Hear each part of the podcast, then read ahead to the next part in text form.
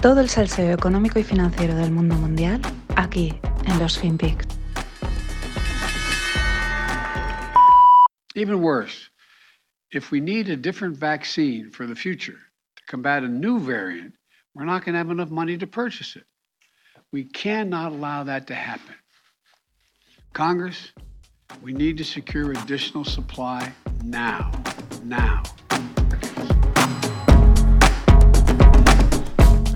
Hola, no financieros. Aquí tenéis a Sleepy Joe Biden pidiendo más dinero al Congreso para poder frente a la futura vacuna que se necesitará para la futura nueva variante, ¿no? Es como es muy especulativo. Sí, habrá nuevas variantes porque no pararán de salir, es algo normal, es algo un proceso natural y es esperable. Habrá que sacar nuevas vacunas, claro, también, pero fijaros ya el, oye, mira, ya que la máquina está estamos sueltos, ¿no? Con esto de dar dinero para cualquier cosa, trillions por aquí, trillions por allá, pues ya, pues acaso dámela en anticipación, ¿no? Dadme dinero, eh, lo necesitamos ya, pero es una futura variante de una futura vacuna, ¿no? Y ya, ya avisa, no vamos a tener dinero para ello, ¿no? Es. Eh, luego será cuando salga realmente la vacuna esa o la nueva variante, entonces dirá, oye, que necesitamos, ya, ya me habéis dado, pero ahora necesitamos más, porque esto es darle, darle, darle dinero porque la gente está contenta, la gente le mola saber que el dinero que se gasta en los impuestos pues se reparte por ahí, donde sea, y eso es así, la política funciona de esta manera. Pero bueno, eh, siguiendo con el tema del COVID, porque aquí en Europa ahora, pues con el tema de la guerra, de Ucrania, etcétera, pues tampoco como dejado de lado, empieza otra vez a sonar, casualmente siempre que llegan vacaciones, fiestas y estas cosas, pues de repente empiezan otra vez a reactivarlo a nivel mediático, ¿no? Pero donde llevan ya unos días eh, pues con una situación seria es en China.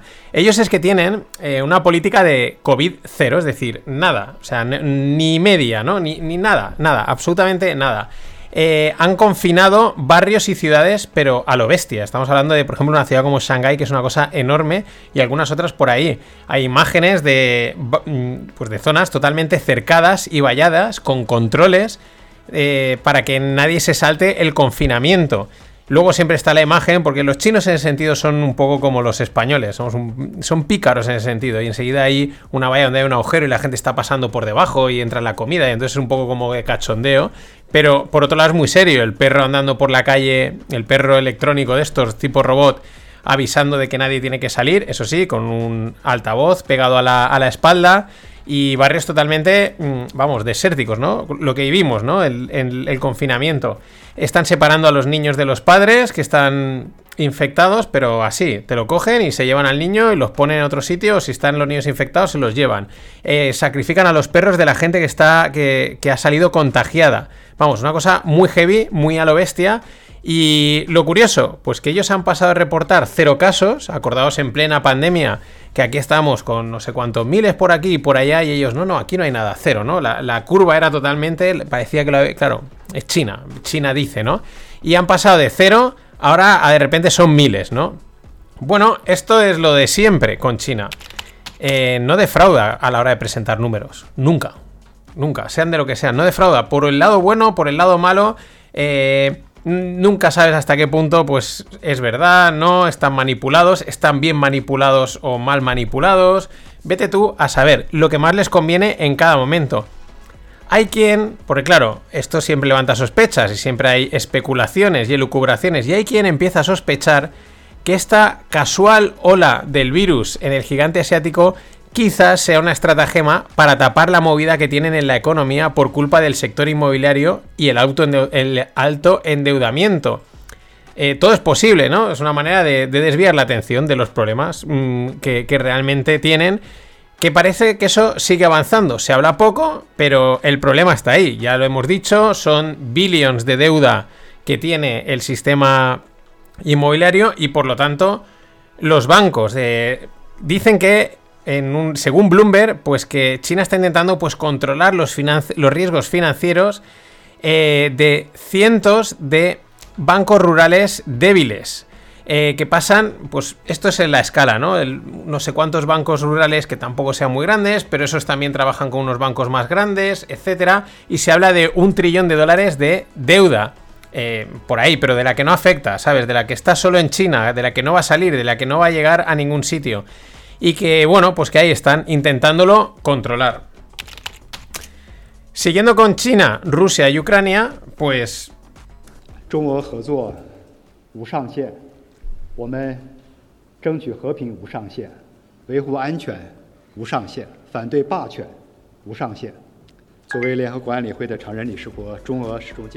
Bueno, no os pongo más. Este es el ministro de Asuntos Exteriores chino, ¿no? Que confirma que no hay límites en la cooperación con Rusia. Literalmente, no hay límites. Esta gente siempre juega. Cada uno tiene su manual de comunicación. Los chinos comunistas, uno. Los americanos capitalistas, otro. ¿Cuál es el de los chinos comunistas? Pues primero mm, tibieza, ¿no? Esa, no, no, nosotros estamos aquí, ¿no? Aquí un poco como apañaros, no pasa nada, tal. Eh, sí, la paz, hay que... Mm, bueno, Rusia tampoco está muy bien, pero eh, esa tibieza, esa equidistancia, ¿no? Pero luego, cuando ya anda esa imagen de somos un poco, digamos, neutros, tampoco nos queremos meter, queremos la paz, luego te sale y te dice esto, ¿no? Que porque el primer impacto ya lo has generado, ahora el segundo ya no cuenta tanto. No hay límites en la cooperación con Rusia. Incluso llegan a afirmar que las relaciones bilaterales las quieren llevar al nivel más alto. Y fijaros lo que dicen también eh, pues, el ministro chino. Dice, el problema ucraniano. Dice, ya no es el brote de, o la rotura de, de, una acumulación de largo plazo de problemas, de conflictos de seguridad en Europa, ¿no? Es como, lleváis ahí en Europa acumulando un problema durante mucho tiempo y claro, ahora roto, ¿no? Dice, también es el resultado de una mentalidad de guerra fría y de confrontación de grupo. Aunque hay algo de verdad en esto, que no lo dudo, que bueno, pues que la guerra fría esté ahí y la confrontación de grupo pues es algo innato al ser humano, siempre te vas a tirar piedras con el del pueblo de al lado y estas cosas. Pero también suena un poco a... Eh, mm, esto es culpa de Europa, ¿no? Eh, mm, os lo habéis buscado, estabais ahí y ahora pues, ¿no? Un poco también como excusando a Rusia que es donde estamos ahora en el juego, ¿no? En, seguir unos a un lado, otros a otros. Y China, pues lo que digo, con esa falsa equidistancia. Está claro del lado de quién están, está claro lo que intentan, pero claro, ellos la cara la tienen que lavar, no pueden salir al mundo y ponerse del lado de los que, mm, digamos, oficialmente son los malos. Eh, lo que digo, los americanos, pues no son mejores, pero por lo menos se les ve venir, ¿no? O sea, bueno, a Joe Biden no está muy claro, pero se les ve, van de frente, ¿no? Dice, vale, estos van aquí a entrar a saco, a plantarte McDonald's, refinerías y todo. Y por lo menos lo tienes claro, desde el principio, no juegan a ese doble juego. En fin, son distintos modelos de comunicación.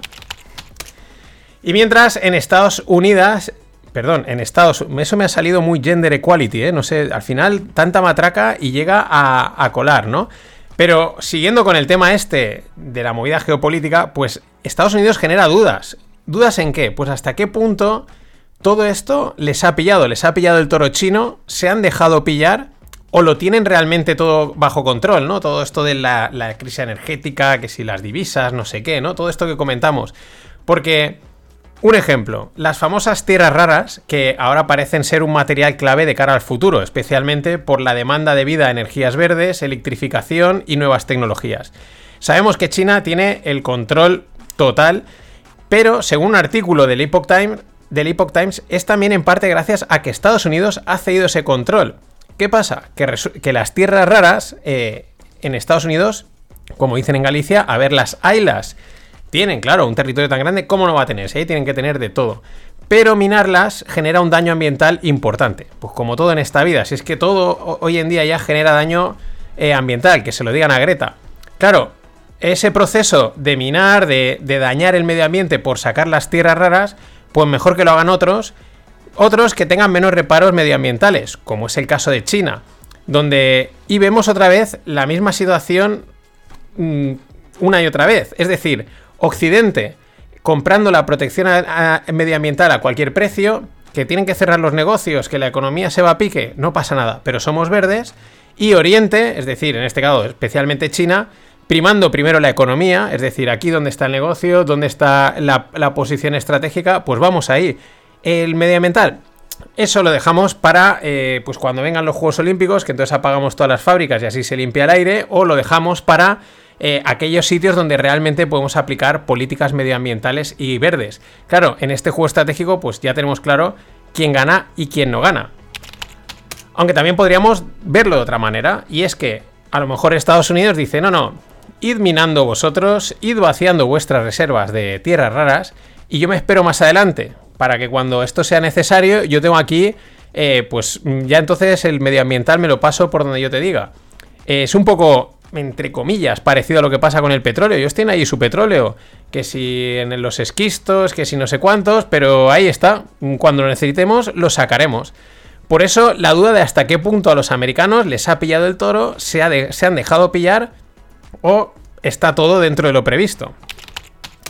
Y para cerrar esta parte, eh, una infografía que encontraba y me parecía muy interesante en todo este lío que estamos comentando, especialmente con la narrativa esta del dólar, el yuan, las, las, monedas, las divisas de reserva global, es el dólar principalmente, pero que si los chinos quieren implantar el yuan, etcétera, y resulta que según datos del mm, Fondo Monetario Internacional, las reservas de divisas eh, que mantienen los bancos centrales, que podríamos hacer pues a lo mejor una proyección a que sean escalables al resto, ¿no? O sea, una, una proyección, una estimación pues las reservas que tienen los bancos centrales de divisas son las siguientes, a nivel global. El 59% en dólares, el 20% en euros, el 5,83 o el 5%, 6% en yenes y en yuanes solo el 2,6%, o sea, un 3% aproximadamente. Claro, desde este punto de vista dices, ah, pues entonces al yuan le queda aún muchísimo recorrido, o sea, aún tiene que ganar mucha cuota de mercado para realmente plantarle cara, no ya al dólar, es que eres el cuarto, es que los bancos centrales tienen el doble de yenes que de, que de, que de remimbis, ¿no? Que de yuanes. Eh, también es verdad que no se pueden comprar yuanes fácilmente fuera de China. El mercado totalmente libre de, de, la moneda mm, está capado, ¿no? Pero esto te lleva a la pregunta, si China quiere que su moneda sea una reserva global y estamos en esta situación de debilidad del dólar, de fortaleza china y tal, pues ¿por qué no abrirlo al comercio libremente? ¿Por qué no dejar que el que quiera de cualquier lado compre y empiece ya a comerciar con yuanes? No sé, porque de China, pues... Mm, China dice.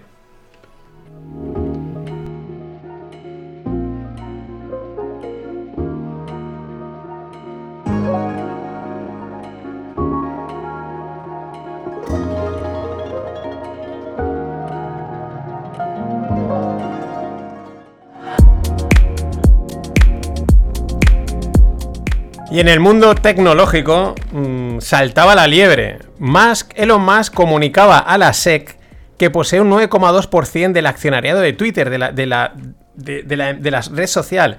Y justo lo hace unos días después, porque durante la semana pasada, mitad de la semana pasada, eh, de repente empezó a tuitear mm, cosas, o sea, tweets respecto al discurso libre, la descentralización, eh, la posibilidad de mejorar la, propia red social Twitter, ¿no? Iba todo relacionado con respecto a Twitter porque es verdad que es, podríamos decir, aunque haya censura, aunque haya control, pero bueno, es un medio bastante abierto, ¿no? Donde cada uno dice lo que quiere, muy libre, muy fácil encontrar diferentes opiniones, etcétera, ¿no? La verdad, la red social es súper potente, ¿no?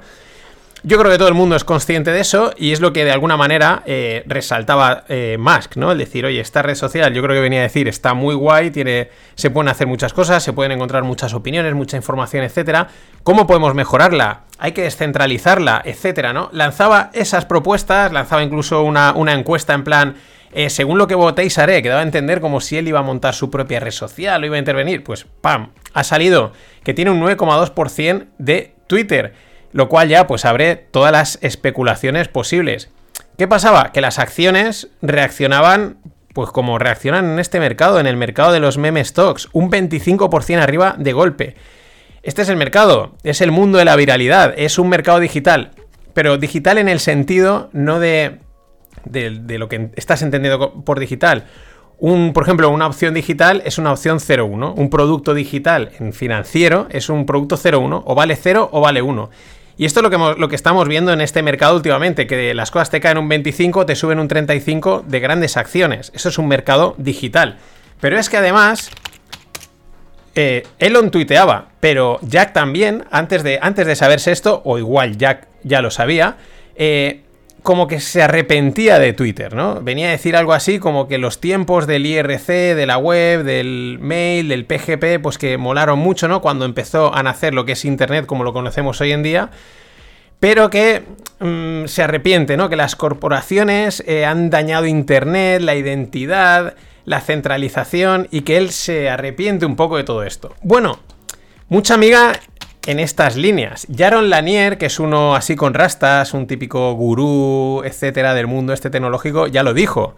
Creo que lo puse hace tiempo, que él no tenía dudas de que estos tipos, refiriéndose a Jack, Mark Zuckerberg, etcétera, cuando crearon las redes sociales lo hicieron con toda la buena intención de, oye, vamos a conectar a gente, vamos a hacer algo guay, etcétera, pero que se les había ido de las manos y se habían convertido en herramientas muy peligrosas. Que lo son, tienen un lado bueno y como todo lo bueno, pues tiene un precio a pagar. De alguna manera Jack con este tweet lo está reconociendo y eso también hay que honrarlo.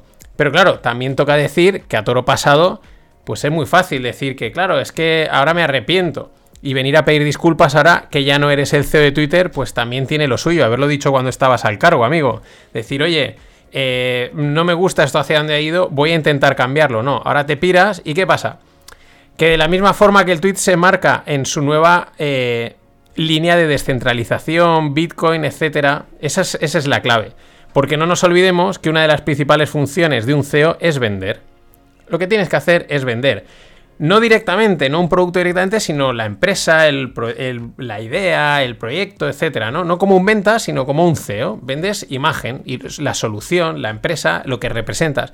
Quizás por eso ahora eh, Jack no sale con su arrepentimiento. Porque le permite seguir construyendo la narrativa de su siguiente creación, que es donde él está metido, en la descentralización, en Bitcoin, en las criptos. Entonces, al final, aquí, pues todo el mundo viene a vender su libro. ¿Qué vamos a hacer? Nada más. Hasta mañana. What have I told you since the first day you stepped into my office? There are three ways to make a living in this business be first, be smarter, or cheat. No, I don't cheat. And although I like to think we have some pretty smart people in this building, it sure is a hell of a lot easier to just be first. Sell it all today.